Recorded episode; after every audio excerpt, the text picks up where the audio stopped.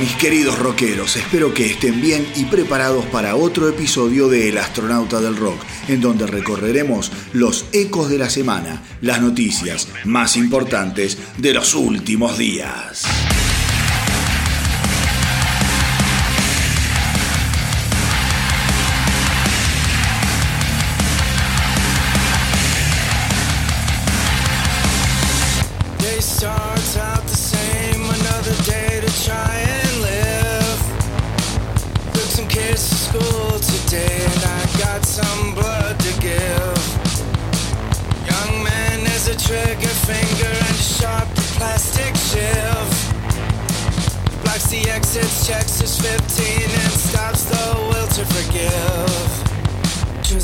day and age.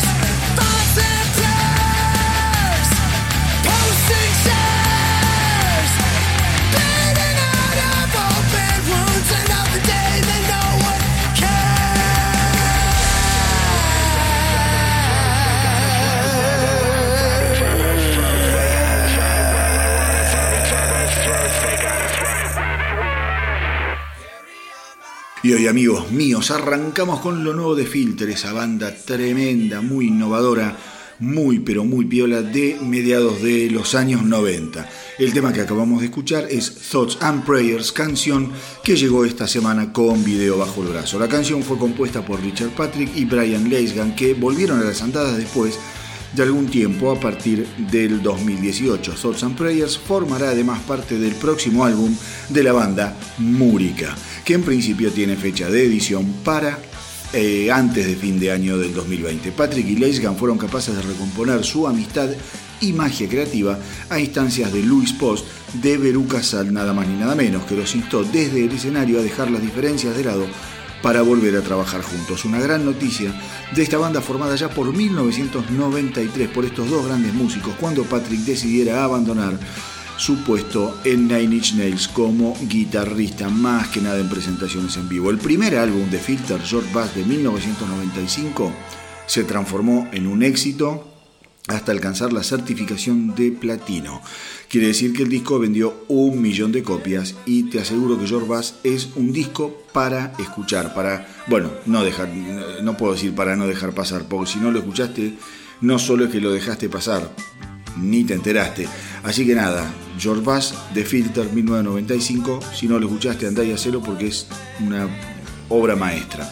Así que después de 21 años, esta dupla creativa ha sido capaz de reconectarse para darle forma a lo que será el octavo álbum de la banda, que con sus altibajos, idas y vueltas y problemas con los excesos por parte de Patrick fundamentalmente, han sido capaces de generar una serie de álbumes más que interesantes. Acordate, Filter, lo que acabas de escuchar, Thoughts and Prayers, y eh, lo que tenés que escuchar es George Bass de 1995 y si te copa, ahí seguís la escalerita de el pasado hasta el presente. En otro orden de cosas esta semana, se supo que finalmente The Big Rock Summer Tour, gira en la que iban a participar leyendas de la década del 80 como Rat, Tom Kiefer, Skid Row y Slaughter, ha quedado cancelada definitivamente eh, debido a la pandemia desatada por el coronavirus. En un comunicado de prensa, Rat anunció que las entradas podrán ser devueltas en sus lugares de compra originales para que los fans recuperen su dinero. Al mismo tiempo, los protagonistas de la también recientemente suspendida de Stadium Tour esta semana anunciaron las fechas reprogramadas para el 2021. Originalmente, la gira se iba a llevar adelante desde el 18 de junio hasta el 5 de septiembre. Las nuevas fechas ahora comenzarán el 19 de junio, pero del año que viene y las entradas actuales serán válidas eh, para las nuevas fechas reprogramadas de The Stadium Tour. Motley Crue, Poison, Def Leppard y Joan estuvieron hasta último momento barajando que esta gira comenzara en algún momento del 2020, dado eh, el mega éxito en el que habían resultado la venta anticipada de tickets. La semana pasada les contaba que a raíz de un profundo estudio de mercado se estimaba que el impacto de la pandemia sobre los pequeños y medianos establecimientos dedicados a presentaciones de rock, el 90% de los mismos terminarán quebrados sin poder abrir en un futuro próximo. Pues bien, esta semana Robert Plant, Ozzy Osbourne, Alice Cooper y Dave Grohl eh, junto con más de 600 artistas, dieron a conocer una carta abierta dirigida al Congreso de los Estados Unidos con el objetivo de hacerlo interceder en el tema, eh, para, bueno, justamente poder ayudar a estos locales a seguir en pie. Los que se unieron a la cruzada también fueron Alter Bridge, Seven Dust, Shinedown, Ministry, Hellstorm, eh, Trent Reznor, eh, Reznor perdón, y Josh Home, entre otros. en uno de sus fragmentos la carta dice, sabremos que América está de vuelta de pie cuando los teatros vuelvan a estar repletos de fans disfrutando de la música sin correr peligro. La experiencia de la música en vivo está atada fuertemente a la cultura y a la economía de nuestro país. El 53% de nuestra población fue a conciertos el año pasado. El colapso de este elemento fundamental de la industria musical sería devastador para este ecosistema. Los locales independientes son los que le dan la oportunidad de iniciar su carrera a infinidad de artistas nuevos y hoy esa puerta de entrada está a punto de permanecer cerrada para siempre. Necesitamos que se ponga en marcha una legislación que nos ayude a mantener nuestros escenarios abiertos. Nada, eh, acá lo venimos hablando, yo se los vengo contando. Imaginen, como les dije en el episodio anterior, que toda esta movida... Eh, está dada más que nada o está informada a través de lo que sucede en los Estados Unidos. Imagínense eh, como les decía también en el episodio anterior, como es en el resto del mundo, en los países que no tienen semejante poderío económico y en donde los artistas realmente la deben estar pasando muy, pero muy, pero muy mal, igual que los dueños de locales y eh, personas afines al mundo de la música. Una situación muy preocupante sobre como eh, ya saben, venimos charlando y que bueno, esto que está pasando en Estados Unidos es una iniciativa buenísima, hay que ver qué repercusión tiene, hay que ver cuánto eh, eco puede llegar a ser una carta de, artistas de esta envergadura en el Congreso de los Estados Unidos y no sé si van a recibir algún tipo de ayuda tanto los dueños de los locales como algunas productoras de artistas o artistas en sí mismos. Eh, pero bueno, esta crisis, evidentemente, esta pandemia no perdona, no discrimina eh, a la hora de romper el orden establecido y la normalidad a la que estábamos acostumbrados y me parece que tenemos que empezar a ver este tipo de cosas como eh, una normalidad o una nueva normalidad espantosa. Y escuchen esto que les voy a contar y que tiene que ver con una iniciativa generada en Europa a raíz de la pandemia. Como todos sabrán, la primavera y el verano son las estaciones en las que mayor cantidad de festivales se llevan a cabo. Obviamente, este año las cosas son muy diferentes, muy distintas, debido a las cancelaciones masivas de eventos musicales. Eh, por este motivo, 13 de los mejores festivales independientes de Europa se unieron y conformaron lo que dieron a conocer como el European Metal Festival Alliance, para crear un eh, único evento online para juntar a las bandas con sus fans. Entre los festivales que componen esta alianza, eh, podemos encontrar al Festival Alcatraz de Bélgica, Artmania de Rumania, Bloodstock del Reino Unido, Brutal Assault de República Checa, eh, Motocultor de Francia, Resurrection de España y Metal Days de Eslovenia, entre otros. La transmisión especial se va a llevar a cabo eh, el fin de semana del 7 al 9 de agosto y va a ofrecer presentaciones en vivo exclusivas de varios artistas que se irán dando a conocer con el correr de las semanas. El costo eh, para poder acceder a toda la transmisión va a ser de apenas 7 euros y eh, os creo que son 6 euros con 66 centavos, pero bueno, para redondear digamos que 7 euros. Los amantes del rock van a ver de esta manera 35 bandas metálicas en diferentes locaciones alrededor del planeta. Así que mis queridos rockeros, eh, vean cómo todo se va acomodando eh, a los nuevos formatos con el objetivo de mantener vivo al rock and roll. Pero que no nos invade el pánico ni la desesperación, muchachos, porque no todos son malas noticias en estos momentos tan inciertos, ya que el encierro ha resultado la excusa ideal para que varios rockeros se dispongan a ponerse manos a la obra para generar nuevo material.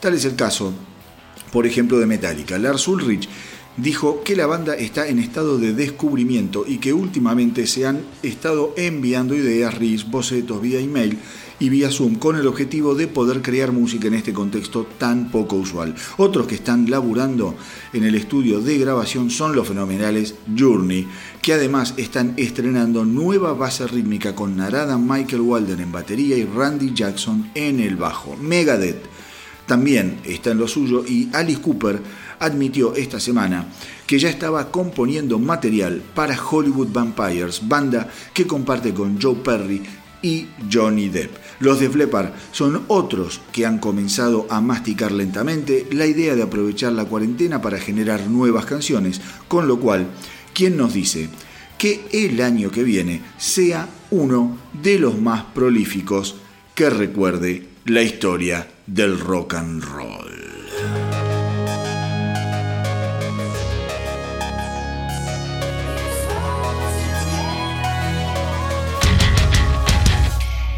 I hear the whistle of the wind, innocence of innocence, relevance, reminiscent, presidents, dissidents, evidence, malevolence, and elegant resemblance, temperamental, mental, chemical imbalances, battle damage, challenges, saddled by this baggage, and when it's time to manage then everybody I'm standing up to walk it off, talk it out or chalk it up. Molotov, Molotov, with heavy over.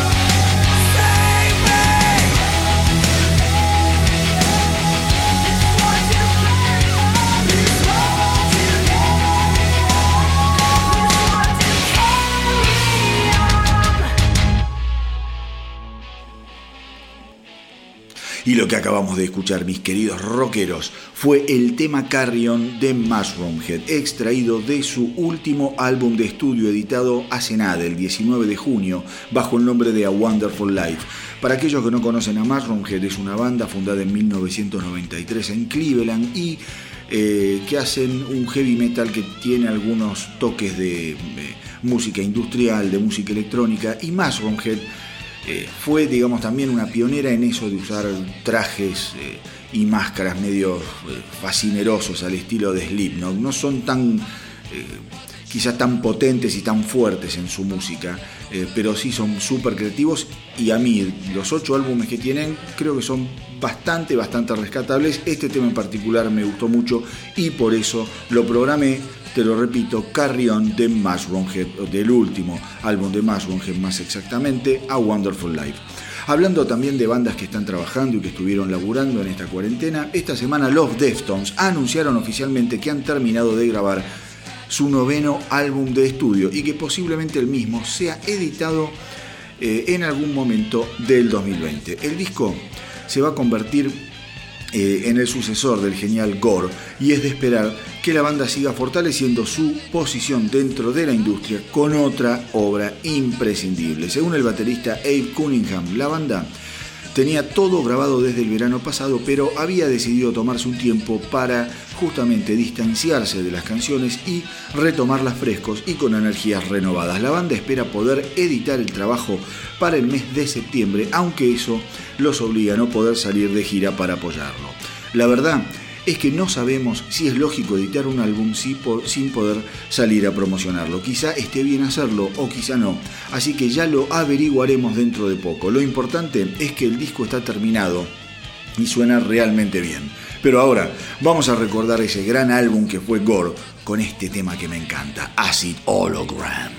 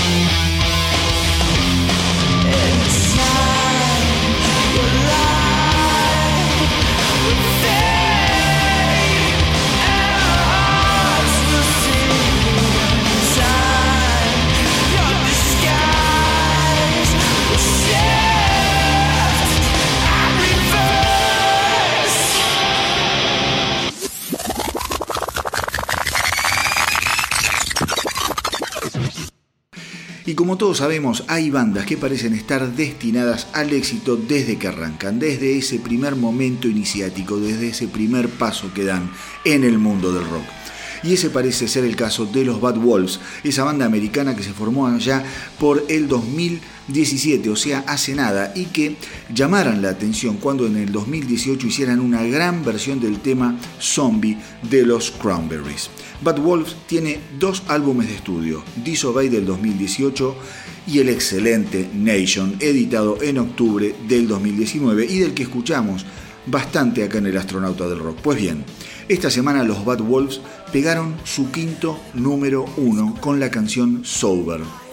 Pero lo increíble es que Sober es su quinto simple, o sea, con cada simple que sacaron llegaron al tope de los charts. Particularmente Sober, para colmo, es un tema complejo y duro en cuanto a la temática, porque habla claramente del drama que generan las adicciones, no solo desde la perspectiva del adicto, sino también de aquellos que lo rodean y conviven con ellos. Así que mis queridos rockeros, estemos atentos a los pasos eh, que dé en el futuro eh, esta banda, los Bad Wolves, eh, que no para de sorprender con cada canción que nos da a conocer. Vamos ahora a escuchar Sober.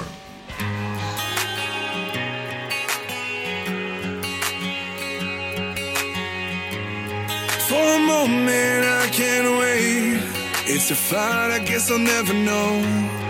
For a moment I can't wait. I'm holding on to hope. I know you're stoned, I can see struggle's getting old.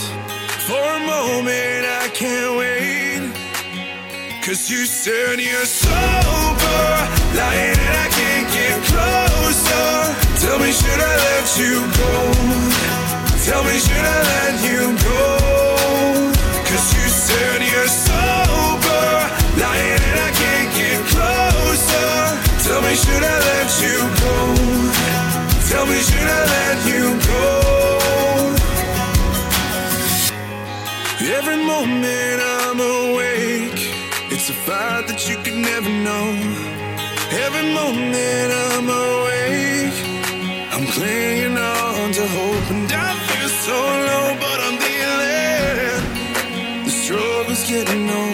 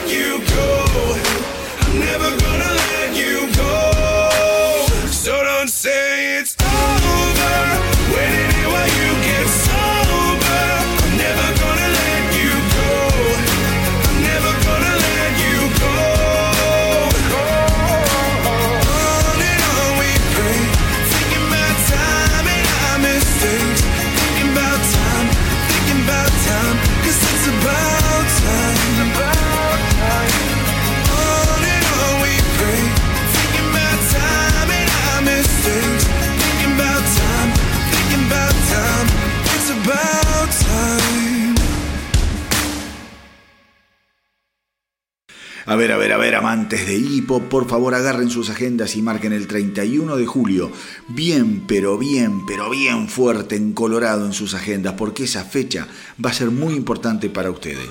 Porque se va a editar el box set Fan House, que conmemora el 50 aniversario de aquel disco proto-punk que grabaran The Stooges. La edición va a contener las siete canciones originales, por supuesto, de aquel álbum, remasterizadas eh, en dos LP de 45 RPM, el vinilo debut de The Complete Fan House eh, Sessions y Have Some Fun Live at Unganos, una grabación de los Stooges tocando en vivo en Nueva York que data de agosto de 1970, cuando hacía muy poquito había salido el disco Fan House. Además se van a incluir eh, un libro de 28 páginas repleto de fotos inéditas y testimonios de luminarias como Henry Rollins, Flea, Joan Jett, Gillian Manson, Duff McCagan, Tom Morello y Steven Van Zandt, nada más ni nada menos. El impacto de Funhouse en su momento fue enorme en una escena rockera que ya comenzaba a dar signos de agotamiento en cuanto a lo que había sido la primera ola de nuevos artistas de la década del 60. El álbum proponía canciones incendiarias, directas, repletas de bronca y energía, destiladas a través de una base rítmica atómica y un Iggy Pop dispuesto a dejar su marca en miles de pibes que estaban buscando un nuevo destino para el rock and roll. Flea, por ejemplo, dijo que Fan House es crudo y hermoso y que está más allá de cualquier categorización. Es un disco que escucharé por el resto de mi vida y si lo dice Flea, por algo debe ser.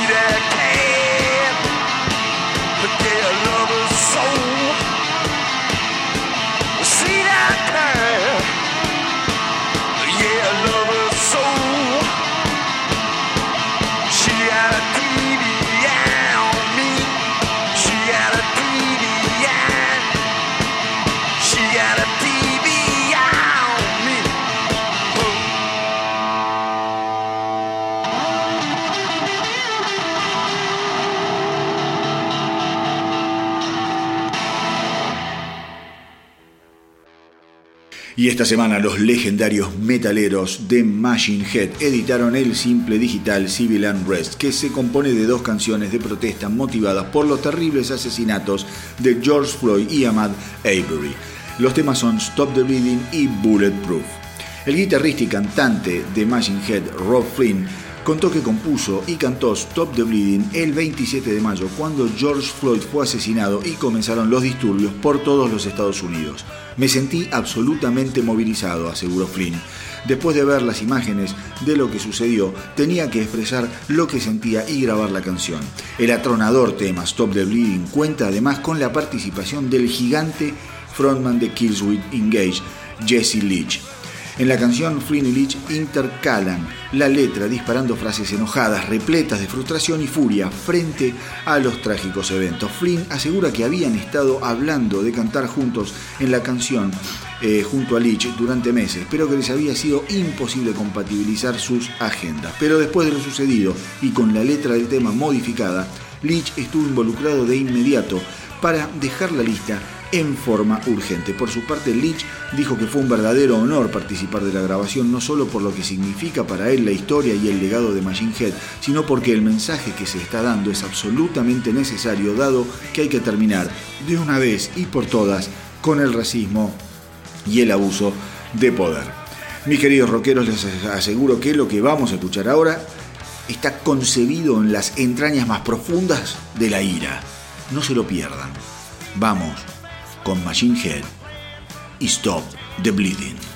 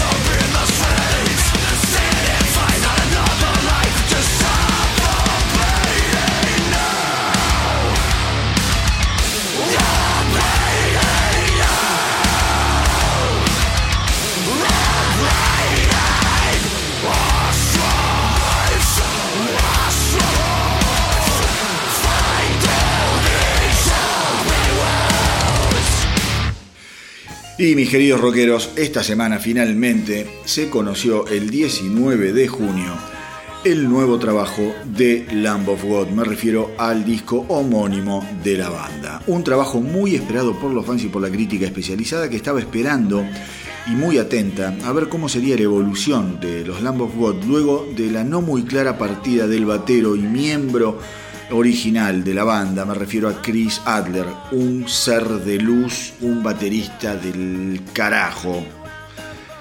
No saben lo que toca este tipo, es tremendo tremendo. Traten de verlo en YouTube. En YouTube hay unas clínicas de Chris Adler que se te cae el culo a pedazos cuando lo ves tocar. Era maravilloso este tipo.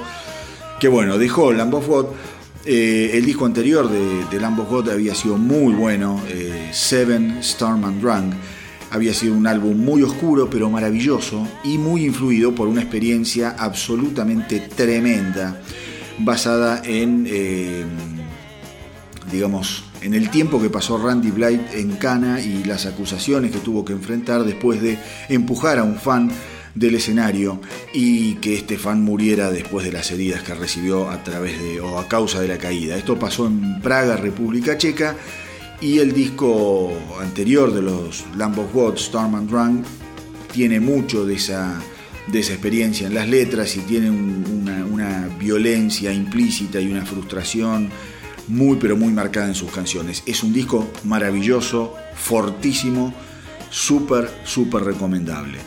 Luego de aquel disco de 2015, la banda giró por el planeta para eh, después entrar en, un compás de espera en el 2017, que la banda también aprovechó para comenzar a grabar nueva música. Durante este periodo de, digamos, de parate, durante este impas, es que el baterista Chris Adler que les contaba antes deja la banda recomendando a Art Cruz como eh, su reemplazante detrás de los tachos. Y quizá, eh, justamente por esto, por esta sangre nueva, Lamb of God suena como suena en este disco. Porque en el fondo de la cuestión, cuando escuchamos el álbum, lo primero que notamos eh, es que Lamb of God sigue siendo Lamb of God, repleto de furia, enojada, con capas de guitarras y, digamos, estructuras complejísimas, pero esta vez con una energía renovada y eso se nota.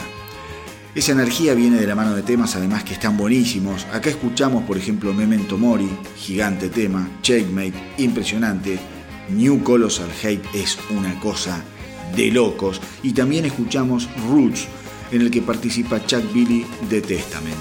Esta semana además con la edición del álbum salió el video y el nuevo simple que se llama Gears. Eh, también otro tema tremendo. Randy Blythe sigue animándose además en este disco a crecer como cantante dentro de lo que es el género, que es un género fuerte, atronador. Acá el tipo sigue buscando matices, sigue buscando colores que finalmente estallan en una joya llamada Bloodshot Eyes, que para mí es uno de los grandes temas del disco. El otro día un amigo me preguntaba cuál sería un buen álbum de ingreso al mundo huracanado de los Lamb y la verdad es que no supe eh, que responderle.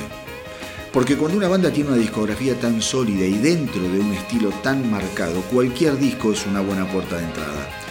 Habiendo escuchado este nuevo trabajo, le volvería a decir lo mismo porque el ambos God está a la altura de la historia y del legado de la banda. Escúchenlo, anímense a encontrarle el gusto a través de uno de los grandes discos del 2020. Yo sé que es una banda que no a todo el mundo le gusta, sé que es un estilo que no a todo el mundo le gusta. Eh, a mí me costó entrar en este estilo hace unos años.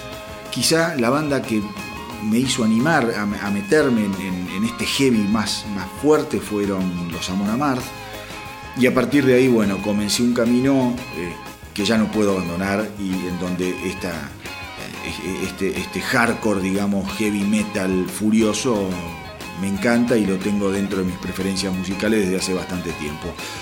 Lamb of God eh, es un disco que con cada tema ofrece rincones y secretos sobre los que hay que arrojarse de cabeza como un explorador hambriento.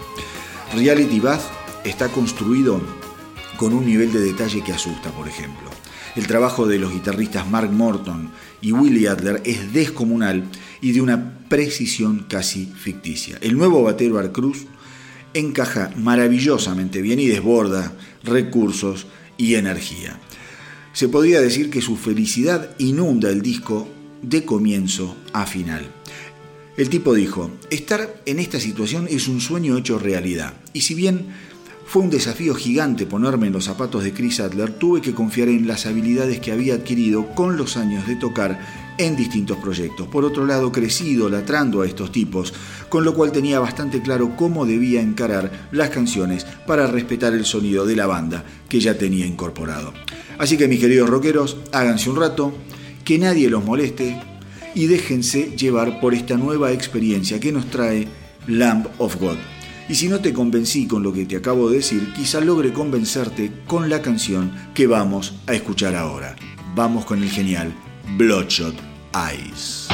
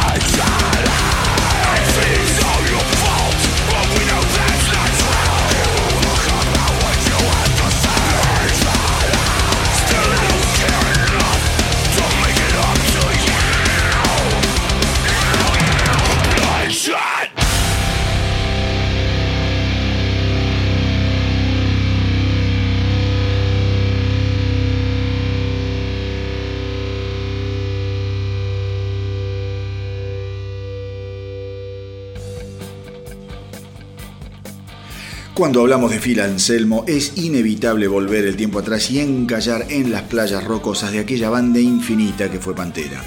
Cuando Anselmo entra a Pantera en 1987 tenía solo 19 años. En ese momento los planetas finalmente se alinearon y las puertas del estrellato y la fama mundial se abrieron de par en par para una de las bandas más influyentes del nuevo metal. Sin embargo, el pequeño Anselmo nunca fue un tipo fácil. De mecha corta y lengua larga, las tensiones llegaron a Pantera a raíz del creciente interés de Anselmo por sus otros proyectos paralelos como Super Joint Ritual y Down. Y en el año 2003 todo volaría finalmente por el aire. Contar y entrar en detalle de cada uno de los proyectos de Anselmo a partir de ese momento es prácticamente imposible, como también sería imposible detallar sus problemas con las drogas y sus escándalos.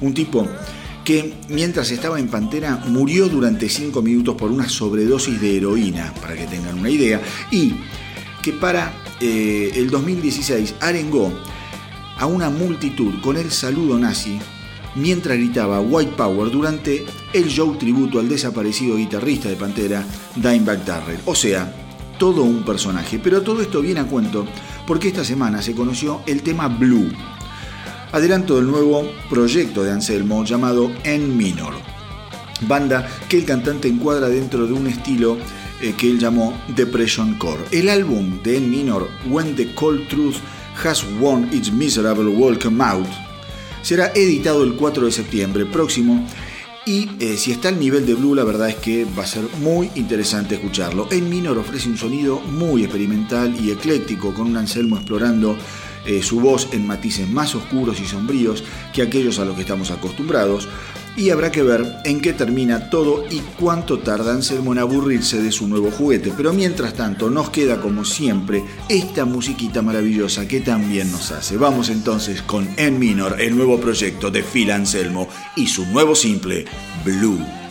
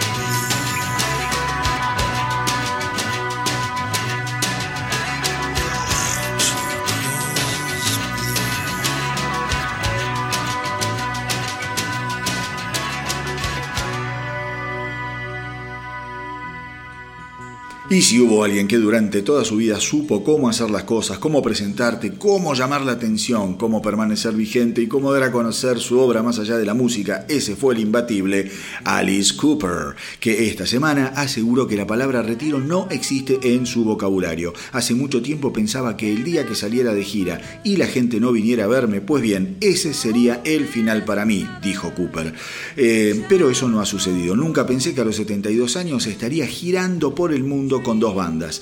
Con respecto a los Hollywood Vampires, Cooper aseguró que en los seis años de trabajo junto a dos personalidades tan fuertes como Johnny Depp y Joe Perry nunca tuvieron discusiones y que eso lo sigue motivando para seguir adelante. Recordemos que hace unas semanas Alice Cooper editó el genial tema Don't Give Up que escuchamos en El astronauta del rock y que estuvo inspirado en la maldita pandemia que detuvo al mundo de un día para el otro. Como les contaba, al principio de este episodio, Cooper ya está componiendo para el nuevo álbum de estos vampiros hollywoodenses que el año pasado nada más nos volvían a sorprender con el muy recomendable álbum Rise del que ahora vamos a escuchar Who's Laughing Now.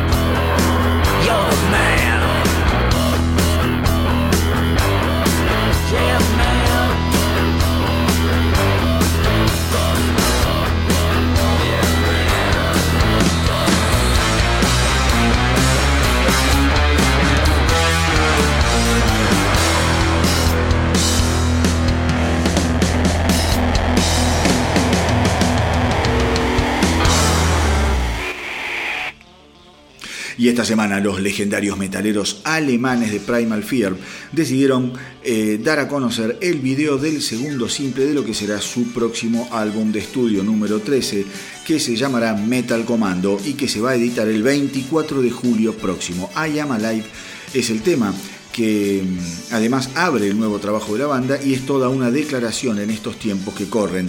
La canción, queridos rockeros, es una verdadera patada en el medio de las bolas, así que por favor cuando lo escuchen cúbranse la zona con algo blandito. Eh, veloz, con un groove impresionante y una cabalgata eh, a todo trapo con un trabajo de doble bombo magnífico. Primal Fear asegura estar muy entusiasmado con el resultado de Metal Commando y no tienen empacho confesar que cada miembro de la banda fue más allá de sus propios límites al momento de grabar. Según el bajista y productor Matt Sinner, el nuevo álbum es la combinación perfecta entre los orígenes de la banda y el sonido actual del metal. Metal Commando traerá 11 canciones nuevas y también saldrá en una edición doble con otras 4 canciones. Gran noticias de una gran banda y ahora vamos con Primal Fear y I'm Alive.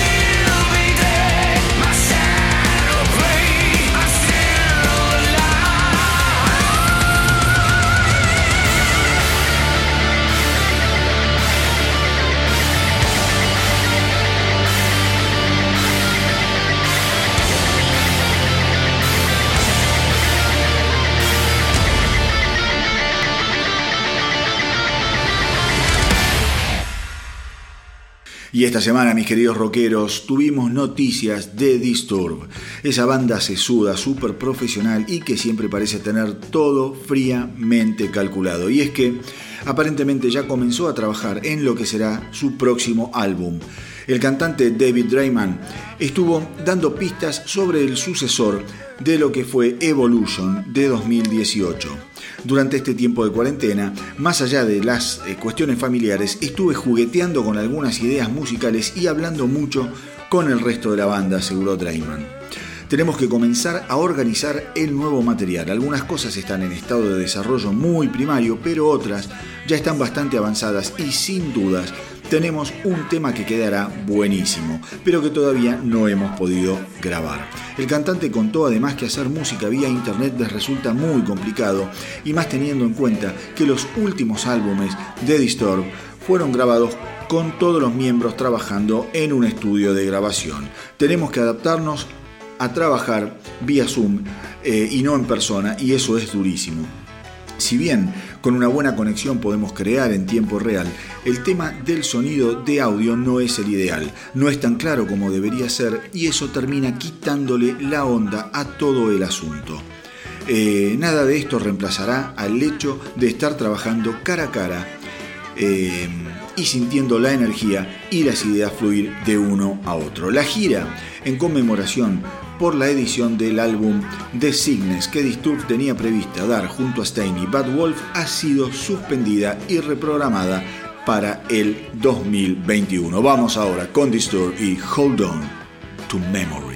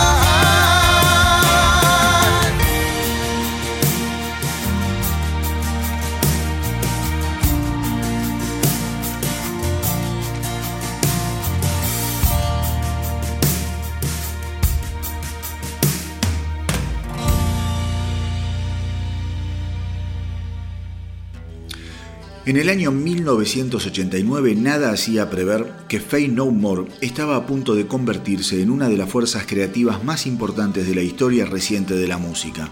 Había editado dos álbumes bastante modestos y el cantante Chuck Mosley estaba de salida debido a su comportamiento cada vez más errático y sus problemas con las drogas. Fue así que con la entrada de Mike Patton y con muchísimo para demostrar, el 20 de junio de 1989 la banda sacaba a la venta su tercer y fundamental álbum, The Real Thing. De acuerdo al bajista Bill Gould, la banda se había acostumbrado a las adicciones de Mosley y a su comportamiento imprevisible, pero toda esa lógica era insostenible. Cuando Mosley Dado vuelta como una media y borracho a más no poder, se quedó dormido en el escenario durante un show de la banda, quedó claro que las cosas debían cambiar radicalmente. El tecladista, Roddy Bottom, dijo, sabíamos que queríamos continuar como una banda y teníamos que tomar una decisión muy audaz. Sabíamos que a muchos fans no les iba a caer nada bien el cambio de cantante. Y lo peor que nos pasó fue que nos acusaron de ser racistas por despedir a un frontman negro y reemplazarlo por uno blanco. Faye No More comenzó a componer las canciones que formarían parte de The Real Thing aún antes de contratar a Mike Patton. Cuando editaron el primer simple, From Out of Nowhere, a nadie pareció importarle, pero cuando llegó el turno de Epic, todos los ojos apuntaron a Faye No More y a su nuevo cantante, Patton. La banda sonaba infecciosa y rockera, pesada y grandilocuente, con un flow perfecto y un teclado entrando y saliendo de escena entre guitarras filosas y un bajo realmente irresistible. Había llegado la hora de pisar fuerte y Faye No More no estaba dispuesta a perder más el tiempo. Falling to Pieces fue el otro simple que terminó de establecer al álbum como una verdadera obra maestra de su generación. Por supuesto, también nos íbamos a encontrar con una versión exquisita del clásico de Black Sabbath Warpix, y con la caótica y magistral Surprise, You're Dead. Un álbum que sin dudas cambiaría para siempre el rumbo de la carrera de Faye No More que aún hoy, a 31 años de su edición, sigue sonando maravillosamente actual e imprescindible.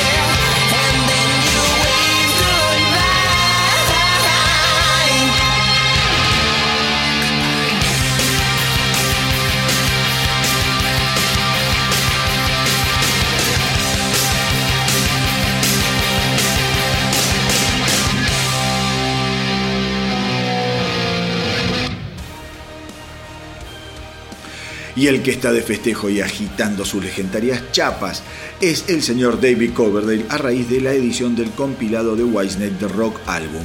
Y resulta que este álbum es el primer paso para que Coverdale cumpla con el objetivo de ordenar el catálogo de su banda en una forma más prolija. El cantante aseguró que lo más importante que quiso lograr fue tener una identidad sónica y consistente característica para cada uno de los álbumes. Como su nombre lo indica, The Rock Album es una colección remasterizada y remezclada de las mejores canciones de rock de Whitesnake. Eh, y además incluye un tema nuevo, Always the Same, y algunas canciones eh, de aquel álbum que fue Restless Heart de 1997, que increíblemente nunca fue editado en los Estados Unidos. Este compilado además es la primera de tres patas que se completarán con futuras ediciones. Una de esas ediciones va a, estar dedicada a las baladas de Whitesnake y se va a llamar Love Songs, y después va a salir The Blues Album y van a ver la luz en otoño de este año y a comienzos del año próximo respectivamente. El responsable de remezclar y remasterizar las canciones fue Christopher Collier, ya que según Coverdale él no podía jamás eh, hacer semejante trabajo por el simple hecho de estar muy involucrado en la composición y la grabación de cada una de las canciones y de los álbumes eh, seleccionados para este compilado. En cuanto a los temas que trae el disco, son todos espectaculares. Te vas a encontrar con estilos de Night, Tell Me How, El Avenue of Stranger, Give Me All Your Love, Crying y una joya de los últimos tiempos, eh, Forevermore, que está buenísimo y ese disco está buenísimo también. Eh, a mi entender, el disco se queda corto. La historia de Wisney es a nivel rock, ¿no? Después en las baladas veremos si se queda corto o no. A mí me importa más esto que las baladas en lo que es la onda rockera de Whitesnake, para mí se queda muy, muy corto el álbum, pero eh, tiene algo que es realmente loable y es cómo lograron eh, homogeneizar el sonido de las distintas etapas de Whitesnake. Whitesnake tengan en cuenta que es una de las bandas que más cambios de formación tuvo. Si cada cambio de formación es un cambio, eh, se quiera o no, más allá de los productores, en el sonido de la banda el, laburo que hizo Christopher Collier es admirable, pero admirable, porque los temas parecen todos grabados hoy por la misma banda. Muy, pero muy bueno. Eh, así que nada, eh, mis queridos rockeros, no se lo pierdan y no lo dejen pasar. Wisney es una banda que siempre garpa y tener un compilado como este a mano es un lujo de otro planeta. Pero como yo soy un astronauta, me tomé el trabajo de viajar a ese planeta y traérselos hasta acá.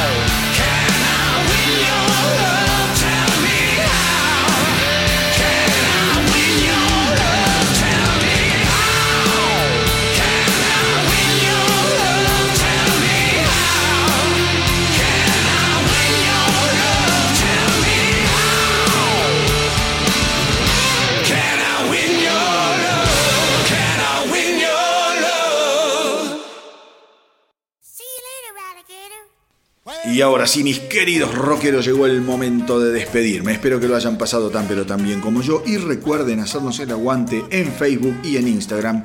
Y recuerden que si tienen una banda o son solistas, me tienen que enviar lo que hacen a elastronautadelrock.gmail.com y desde acá les voy a dar una mano para difundir su propuesta. Pero antes de que se termine de pudrir el rancho y los gauchos salgan a los tiros a defender lo suyo, como siempre, les tengo un último bocado, una última porción de la gran pizza del rock and roll, esa última yapa que nos va a mantener con la bandera bien en alto y las ganas de más música en la sangre hasta la semana que viene. Y es que hace unos días, mis queridos rockeros, se confirmó que se viene la biopic del genial Lemmy Kilmister. Sí, nuestro adorado e inmortal Lemmy finalmente tendrá su película y estará dirigida por Greg Oliver, el mismo que en 2010 eh, dirigiera ese hermoso documental llamado simplemente Lemmy. Y que si no la viste, eh, y hacelo hoy sin falta a través de YouTube, porque es algo digno de disfrutar una y otra vez, eh, otra vez en un continuado non-stop a las fauces de uno de los demonios más adorables que haya dado el rock and roll. Bueno, Lemmy entrará en producción el año que viene y seguirá la vida de Kilmister desde su infancia, pasando por su etapa de roadie de Jimi Hendrix hasta llegar eh, a Hawkins, esa banda eh, media psicodélica de principios de los 70, y finalmente a ser el creador de esa granada metálica llamada Motorhead. El director Oliver dijo, todo lo que escuchaste sobre Lemmy es probablemente cierto, pero no porque él abrazara los clichés del rock and roll, sino más bien porque él los estaba creando. La biopic se viene desarrollando desde el año 2013 y cuenta con el visto bueno de Phil Campbell y Mikey D, compañeros de ruta de Lemmy por más de 30 años. Sin duda, una historia eh, de una inmensa importancia cultural porque está claro que la enormidad de Lemmy va mucho más allá de lo que uno podía suponer. A cinco años de su muerte, su legado y su historia adquieren dimensiones épicas, convirtiendo a Lemmy en el paradigma de la verdadera libertad rockera. Así que, como no podía ser de otra manera, hoy nos vamos a despedir escuchando a Motorhead y a ese gladiador inconmensurable que fue Lemmy Kilmister, asegurando que solo hay un camino en esta vida, la victoria o la muerte. Y como siempre les digo, hagan correr la voz para que nuestra tripulación no pare de crecer. A los que están escuchando en los países que ya están abriendo la cuarentena, un enorme abrazo disfruten de cada rayo de sol, de cada momento con amigos, de cada cerveza en la vereda. Y para los que tienen que seguir encerrados, paciencia. Lo peor del frío está llegando, así que no hagan cagadas. Quédense adentro un poco más. Ya nos va a tocar a nosotros volver a asomar la cabeza y de a poco todo irá volviendo a la normalidad. Respiren hondo, llenen, llenen sus pulmones de energía y no dejen que la depre los invada. Cuídense mucho y que viva el rock.